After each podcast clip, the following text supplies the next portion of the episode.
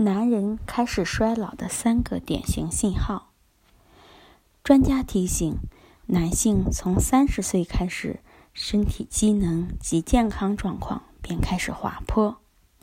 那么，哪些才是男人变老的典型标志呢？第一是肺，从三十岁开始，男性的肺功能开始下降。如果能每天做几次深呼吸。坚持下去，到了七十岁，肺活量下降就不是普通人的百分之六十到百分之七十，仅仅是百分之二十左右。第二是脱发，如今脱发正呈现出年轻化的趋势。一项对万余名男性的调查显示。有百分之六十的男性脱发者，早在二十五岁之前就出现脱发现象，而在三十岁以前出现脱发的比例也很高。下一个是失眠，三十岁的男人如果不按时、不定量的进餐，可能是胃肠受损而影响情绪与睡眠，所以。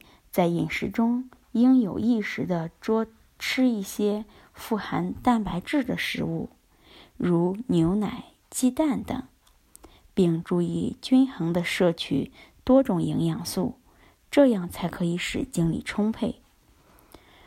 疲劳身体需要恢复体力和精力的正常反应，同时也是人们所具有的一种自动控制信号和警告。